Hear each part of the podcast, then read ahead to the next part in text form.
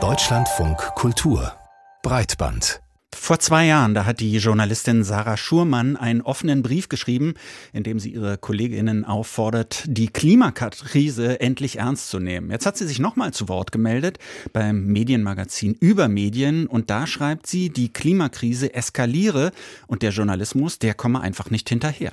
Ja, und manche könnte das verwundern, denn wenn man sich die Medienlandschaft einmal ansieht, dann scheint sich da ja einiges getan zu haben. Podcasts wie Klima und Wir vom Redaktionsnetzwerk Deutschland, das Klimalabor von NTV, die Nachrichtenagentur DPA, die hat ein Klimateam auf die Beine gestellt. Die Klimatats informiert zum Beispiel über Instagram über den Klimawandel und die Klimakrise und wir könnten hier jetzt noch eine ganze Weile so weitermachen mit den Aufzählungen. Das machen wir aber erstmal nicht, denn viel interessanter ist ja die Frage, weshalb Sarah Schurmann zu dem Ergebnis kommt, dass der Journalismus trotz all der neu entstandenen Initiativen nicht hinterherkommt. Und deshalb haben wir sie vor der Sendung angerufen und gefragt, gibt es überhaupt ein anderes Thema, bei dem sich in den letzten Jahren so viel getan hat wie beim Klima? Das ist eine gute Frage. Das habe ich jetzt so vergleichend, ehrlich gesagt, gar nicht direkt auf dem Schirm. Ich sage auch gar nicht, dass ich nichts gemacht habe. Aber was wir halt damit machen, ist, dass wir Klima immer noch als eine Art Thema behandeln und dieses Thema größer machen. Und das ist auch erstmal schon mal gut. Der Punkt ist nur, dass Klima halt ja ein strukturelles Problem ist, was eigentlich mit allem Möglichen zu tun hat, womit wir uns so im Leben und im Alltag und in der Wirtschaft und so weiter beschäftigen. Und diese Strukturen, diese Zusammenhänge werden halt noch nicht überall da mitgedacht, wo sie eine Rolle spielen. Anders als zum Beispiel in der Corona-Berichterstattung, wo jeder Redakteur, jede Redakteurin weiß, okay, wenn ich über ein Sportgroßevent berichte, dann muss ich irgendwie schon auch noch mal irgendwie mit auf dem Schirm haben, wie ist eigentlich die aktuelle Corona-Situation und welche Zusammenhänge gibt's da. Und dadurch machen wir in der Gänze die Krise schon noch kleiner, als sie ist. Aber ist es nicht tatsächlich so, dass das schon bei ganz vielen Sachen immer wieder auch dieser Klimaaspekt mit reinfließt? Also ich meine, nehmen wir doch nur mal diesen Sommer, den wir jetzt hatten. Da fiel doch das dann auch immer. Die Dürre und die Temperaturen, das sind Folgen der Klimakatastrophe. Haben das nicht die Redaktionen schon längst verinnerlicht? Diese Extremwetter einerseits mit der Klimakrise in Verbindung zu bringen, ist das eine. Aber wir hatten jetzt im Sommer die tatsächlich irgendwie etwas absurde Situation, dass wir auf Homepages, Nachrichtenseiten zum Teil so Hitzewellen-Live-Ticker hatten, die das auch ganz gut zusammengefasst haben, was sich da jetzt irgendwie alles schon in der Welt abspielt. Aber direkt darüber und darunter gab es dann Texte über unsere Gasversorgung oder über mögliche weitere Versorgung mit Atomenergie, die zum Teil komplett ausgeblendet haben hat, dass ja auch das alles sich mitten in der Klimakrise abspielt diesen Kritikpunkt, also ich würde den mal jetzt so verstehen, dass Sie sagen, da wird bei den Medien auch zum Teil ein handwerklicher Fehler gemacht, unter anderem eben, dass nicht auf den Klimawandel oder das Klima hingewiesen wird, nicht mal, wie Sie sagen, bei Themen, die offensichtlich mit dem Klimawandel zu tun haben. Wie stellen Sie sich das denn vor, wie man das besser machen kann? Worum es mir geht, ist tatsächlich einfach nur eine Einordnung und darum, Verbindungen, die da sind, aufzuzeigen. Also es geht gar nicht darum, dass wir Journalistinnen jetzt bestimmen, okay, was ist hier irgendwie richtig und was ist falsch und dürfen wir jetzt noch in den Urlaub fliegen oder dürfen wir Wirtschaftswachstum haben oder was auch immer. Der Punkt ist nur, dass wir in unserer Gesellschaft, sage ich mal, diverse Zielkonflikte haben. Und in so einer Debatte wie um Atomenergie muss man dann darauf hinweisen, dass wir jetzt gerade in der Zeit darüber diskutieren, in der halt in Frankreich schon Atomkraftwerke abgeschaltet sind oder waren im Sommer, weil die Flüsse nicht genug Wasser führten, um diese Kraftwerke zu kühlen. Und wir Journalistinnen haben aus meiner Sicht die Aufgabe, darauf hinzuweisen. Themen müssen sich ja auch verkaufen. Die müssen ihre, die müssen ihre Leserinnen und Leser finden, die müssen ihre Zuschauer, Zuhörerinnen finden. Sonst finden sie ja auch nicht statt in dem Sinne. Ähm, könnte mir vorstellen, dass so eine Art Gewöhnungseffekt oder eine Abnutzung auch bei uns, uns Userinnen eintritt, dass wir dieses Thema irgendwann nicht mehr ertragen können. Und Redaktionen sind doch darauf angewiesen, dass sie ihre Themen ja verkaufen, dass die gelesen werden. Und ähm, so funktionieren die doch dann auch. Also das erste ist, dass nicht jeder Beitrag jetzt ein Klimabeitrag werden muss, sondern das kann einfach sein, dass wir irgendwie weiter hinten oder vorne im Kontextabsatz einfach irgendwie einen Halbsatz oder einen Satz zur Einordnung drin haben. Das heißt, das ist jetzt gar nicht unbedingt in der Überschrift oder in der Aufmachung oder gar nicht unbedingt auch der Hauptfokus dieses Beitrags. Das Zweite dazu ist, dass ich mich das praktisch auch gefragt habe, im Sinne von, als die Corona-Krise losging und wir dann diese Zeit hatten, in der wirklich so die gesamten Homepages nur voller Corona-Themen waren, hatte ich auch relativ schnell persönlich so ein oh Gott, ich kann das nicht mehr sehen und habe mit Kolleginnen aus Newsrooms gesprochen und meinte, könnt ihr nicht auch mal was anderes machen? Und die Antwort darauf war immer so, die Leute interessieren sich dafür, weil sie ja nach guten Informationen, nach gesicherten Informationen suchen, um sich zu informieren, um herauszufinden, wie sie damit umgehen können.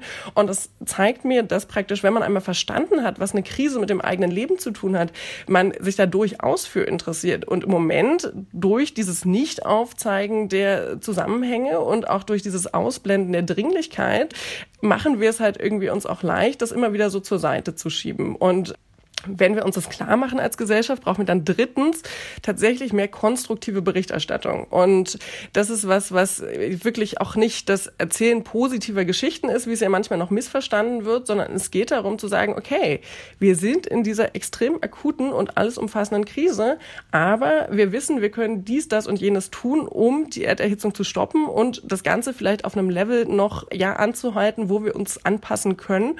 Und wir wissen auch, was wir dafür tun müssen. Und und im Moment endet Klimakrisenberichterstattung oft auch bei diesem katastrophenmäßigen, also irgendwie diese ganzen Hitzewellen und Überschwemmungen und so weiter, die wir jetzt auch in diesem Sommer wieder gesehen haben. Und es wird nicht in den Kontext gesetzt. Also es wird nicht dazu gesagt, dass das erst der Anfang ist. Und es wird auch nicht dazu gesagt, dass wir das auch stoppen können.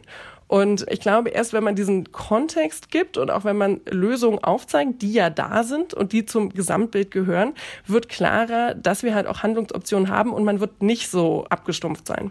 Ich bleibe trotzdem noch ein bisschen an diesem Gefühl von Verzicht und dem Gefühl, was aufkommt, wenn man viel über Katastrophen hört, hängen. Sie haben gerade schon das Schlagwort konstruktiver Journalismus genannt. Vielleicht ist da ein Teil der Antwort drin. Vielleicht haben Sie eine Idee, welche Ansprache denn man entwickeln kann für Zielgruppen, die zum Beispiel mit Abwehr reagieren, mit Abwehrgefühlen auf Appelle, ja, an Verbraucherinnen und Verbraucher oder wenn man so ein bisschen mit dem gehobenen Zeigefinger kommt. Welche Ansprache könnte man da finden, dass ähm, Leserinnen und Leser oder Hörerinnen und Hörer weiter zuhören? Ich glaube, auch da geht es wieder darum, Zusammenhänge aufzuzeigen, weil ja, wir werden alle irgendwie anders leben müssen und das schon sehr schnell, wenn wir unsere Lebensgrundlagen erhalten wollen.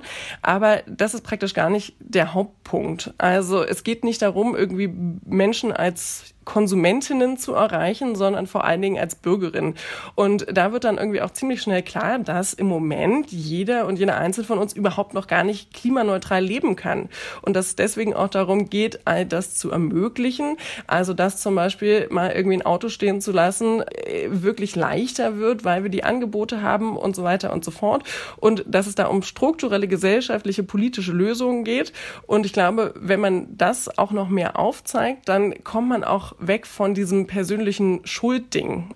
Sarah Schurmann wünscht sich noch mehr Expertise, vor allem aber ein besseres Verständnis für das Klima in den Redaktionen generell. Und wir wollen nun einen genaueren Blick in die Praxis einer Redaktion werfen, die sich schon vor Jahren dafür entschieden hat, zu drängenden Themen unserer Zeit extra ein Newsletter herauszugeben, etwa zur Digitalisierung, zur Gesundheit oder eben auch zum Thema Energie und Klima. Genau, so heißen einige der Ressorts vom Tagesspiegel Background. Das sind tägliche, kostenpflichtige Fachinformationen, die sich vor allem an Menschen richten, die entweder politische Entscheidungen treffen oder als ExpertInnen von Thinktanks oder NGOs zu den jeweiligen Themen arbeiten. Und die LeserInnen dieser Backgrounds, die haben also ein explizites Interesse an den jeweiligen Themen. Wir haben mit dem Redaktionsleiter des Energie- und Klimabriefings, Jakob Schland, über seine Herangehensweise in Sachen Klimajournalismus gesprochen. Diesen Background, den gibt es seit gut fünf Jahren und zu Beginn des Gesprächs hat er uns erklärt, was die Arbeit der Fachredaktion von breiter aufgestellten Ressorts unterscheidet. Zum Beispiel bei uns würden wir jetzt EEG nicht erklären. Das schreiben wir einfach direkt rein und wir gehen also auch von einem hohen Vorwissen aus. Wenn man jetzt für die Tageszeitung schreibt, dann würde man natürlich das Erneuerbare Energiengesetz, für das EEG steht, erklären und auch so den Mechanismus dahinter so ein bisschen erklären. Wenn Sie sich so an ein Fachpublikum richten, an die politischen Entscheidungsträger und an Experten, gehen Sie dann auch so grundsätzlich anders an Klimathemen heran als die Kolleginnen und Kollegen bei der Zeitung?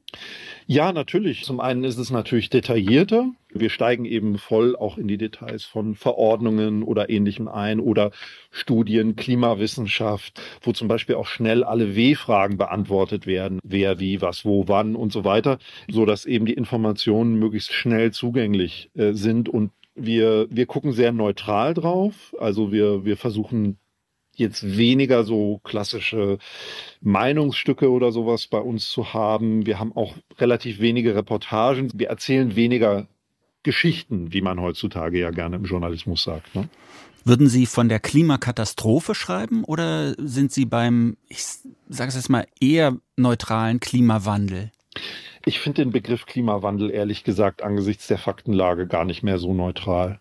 Wandel sagt ja zum Beispiel nicht mal aus, dass es wärmer wird. Wandel sagt, auch könnte ja auch kälter werden. Also wir schreiben noch Klimawandel, einfach weil sich auch, weil es einfach auch ein fester Begriff ist, auch in bestimmten Kombinationen, Klimawandelfolgen oder ähnliches. Aber wir schreiben auch sehr oft äh, Klimaerhitzung, Klimakatastrophe, eine Katastrophe ist ja sehr, was sehr, sehr Unmittelbares. Ne? Finde ich, wird dem auch nicht so gerecht, aber ich würde es jetzt auch nicht rausredigieren. Klimakrise zum Beispiel finde ich besser. Ähm, ja, aber das ist ja auch einfach angebracht. Da braucht man nicht nur ins Ahrtal zu gucken oder nach Pakistan, sondern da muss man einfach nur sehen, Trockenheit, die enorme Herausforderung bei zwei bis zweieinhalb Grad mehr in Europa, was das für die Landwirtschaft, für unsere gesamte natürliche Umgebung und auch für die Menschen bedeutet, das ist ja gar keine Frage, dass wir da eine Krise haben. Es gibt die Forderung von Journalistinnen, die sich für mehr guten Journalismus zur Klimakrise einsetzen, dass so bei allen Themen diese Dimension mitgedacht wird, also wie so ein Prisma, durch das man auf alle anderen Themen schaut. Insbesondere zum Beispiel bei Energiethemen oder auch so Themen zum Wirtschaftswachstum. Wie ist da Ihre Herangehensweise?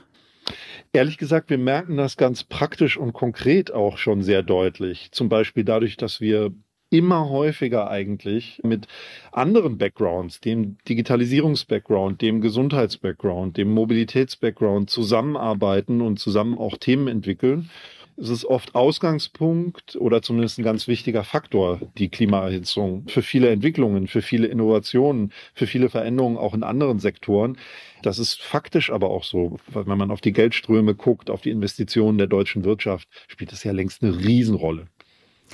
Wir haben in dieser Sendung auch mit der Klimajournalistin Sarah Schurmann gesprochen, die sich wünscht, dass journalistische Beiträge viel konsequenter zeigen sollten, wie sich die Klimakrise auf das jeweilige Thema, das besprochen wird in dem Artikel oder dem jeweiligen Beitrag, auswirkt. Sie sagen jetzt, dass das viel bei den Tagesspiegel-Briefings schon passiert.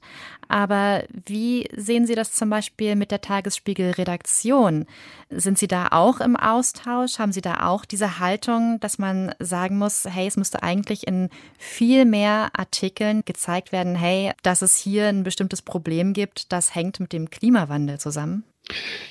Wenn das so ist, dass es ein bestimmtes Problem gibt, das mit dem Klimawandel zusammenhängt, ja, dann wäre es natürlich einfach im Sinne der Vollständigkeit und der Wahrhaftigkeit, um mal einen ganz altmodischen Begriff zu gebrauchen, äh, richtig und wichtig. Ich glaube, man darf es auch nicht überziehen. Also wir machen es gibt einfach auch eine gewisse Bandbreite in der Arbeit von Journalisten und auch Artikel haben eine gewisse Bandbreite. Die Demografie, die demografische Entwicklung verändert auch alles in Deutschland. Mhm. Nicht global, nicht mit dieser starken Bedrohungslage wie durch die Klimaerhitzung, aber sie verändert auch alles. Kann man das in jeden Artikel einbauen? Nein. Sollte man sich intensiv damit beschäftigen und diese Schnittstellen sehen, ja, das auf jeden Fall. Also auch ein gewisses Grundwissen ist einfach wichtig bei jedem Redakteur, jeder Redakteurin. Ich glaube, in den 80er Jahren wusste jeder Redakteur in Deutschland über den Kalten Krieg zumindest die Grundzüge Bescheid, weil das eben äh, Grundlage für die gesamte Politik war.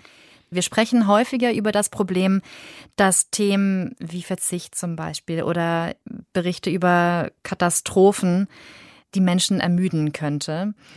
Welche Themen aus der Klimaredaktion werden denn eigentlich besonders gut gekriegt? Wie sind da Ihre Erfahrungen? Also wir, wir sind ja, wir haben ja dieses Privileg, dass wir eben nicht so sehr auf die Klickzahlen gucken müssen. Sehr, sehr hohes Interesse, äh, positive Rückmeldungen hat man, wenn man den entscheidenden Gesetzentwurf, eben die EEG-Reform, um nochmal das Thema von vorhin aufzugreifen, wo dann die neuen Wind- und Solarausschreibungsmengen drin sind, was einfach wirklich eine sehr hohe Relevanz für viele Akteure hat. Äh, wenn wir da vorne dran sind, was wir natürlich zum Glück oft sind, weil wir uns diesen Luxus einer siebenköpfigen Energie- und Klimaredaktion leisten können. Die großen Texte über die Klimakonferenzen, die COP ist der Fachbegriff, diesen November dann in Ägypten, wo wir immer ein bis zwei Korrespondenten vor Ort haben und hinschicken. Die sind natürlich immer ein Highlight bei uns im Laufe des Jahres.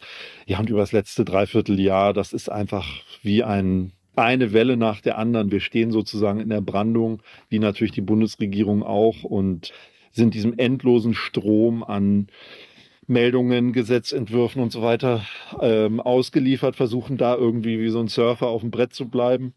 Und ja, natürlich ist das Interesse im Augenblick extrem hoch, weil auch so wahnsinnig viel passiert und es immer gleich um viele, viele Milliarden geht. Jakob Schland vom Tagesspiegel Background Energie und Klima sagt, es tut sich etwas in der Klimaberichterstattung und es ist vor allem ein Bereich, in dem gerade auf politischer Ebene sehr viele Weichen gestellt werden.